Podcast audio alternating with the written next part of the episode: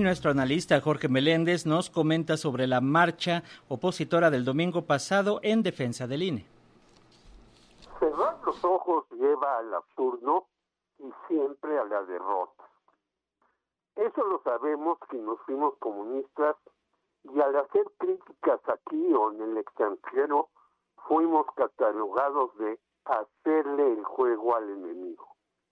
La invasión de la URSS a Checoslovaquia abrió la puerta para una urgente renovación.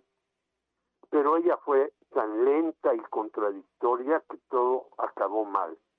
No por la, entre comillas, superioridad del capitalismo, comillas, sino por los errores propios que insistían que con buena voluntad se resolverían las cosas en lugar de ir a fondo en muchas reformas que ya habían planteado Alexander Dubček, Fick y sus compañeros en Checoslovaquia.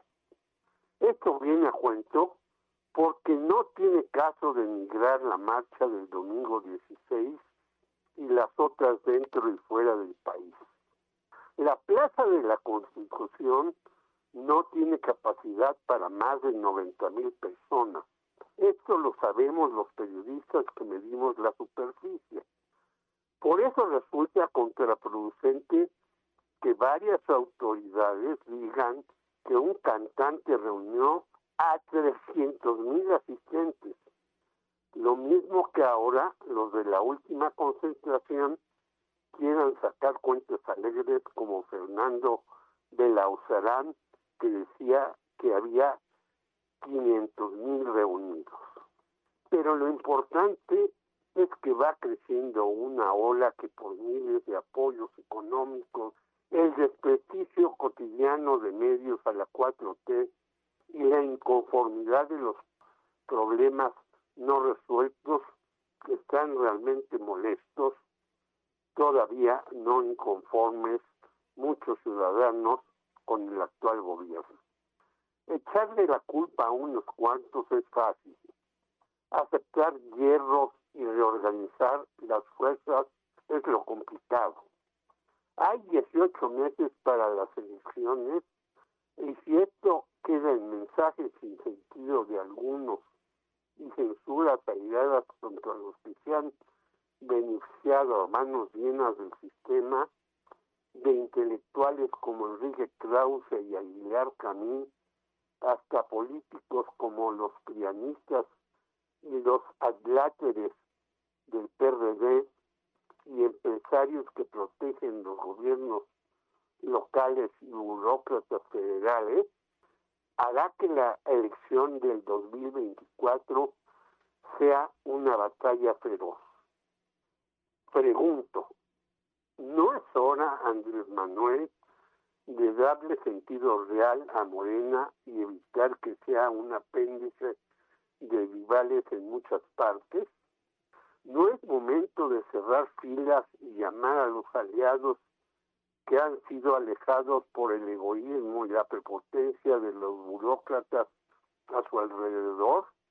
¿No es tiempo de fortalecer los medios gubernamentales y darles un sentido de crítica y debate adecuado, no es hora que los que fallaron al preparar cuadros y metieron a sus cuates hagan las rectificaciones convenientes.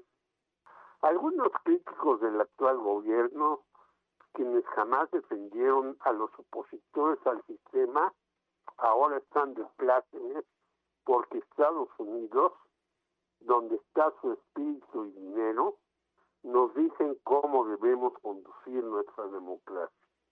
Jamás dijeron nada de los fraudes gringos, ni de que el sistema yanqui va a la baja y la lucha política será entre dos en Estados Unidos octogenarios que ya no entienden a los jóvenes.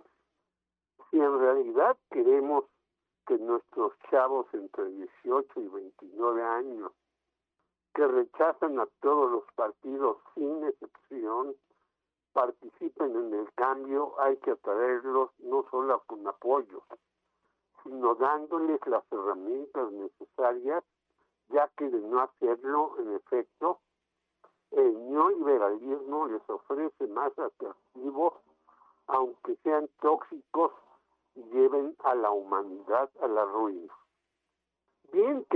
Las inversiones de Elon Musk, pero no hay que olvidar que él es quien ensaya todo para irse con pocos a otros planetas.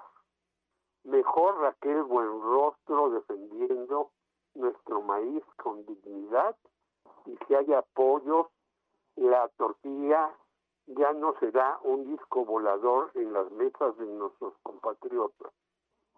Es tiempo de recomponer la política para que no solo el 18 de marzo haya una supermarcha. En todas ellas, por cierto, hay acarreos porque la gente no tiene para trasladarse, sino el principio de una lucha sea el 18 de marzo, donde participemos y quepamos todos, los de abajo con ayuda de algunos de arriba, que están también inconformes con esta 4T, pero pueden participar nuevamente.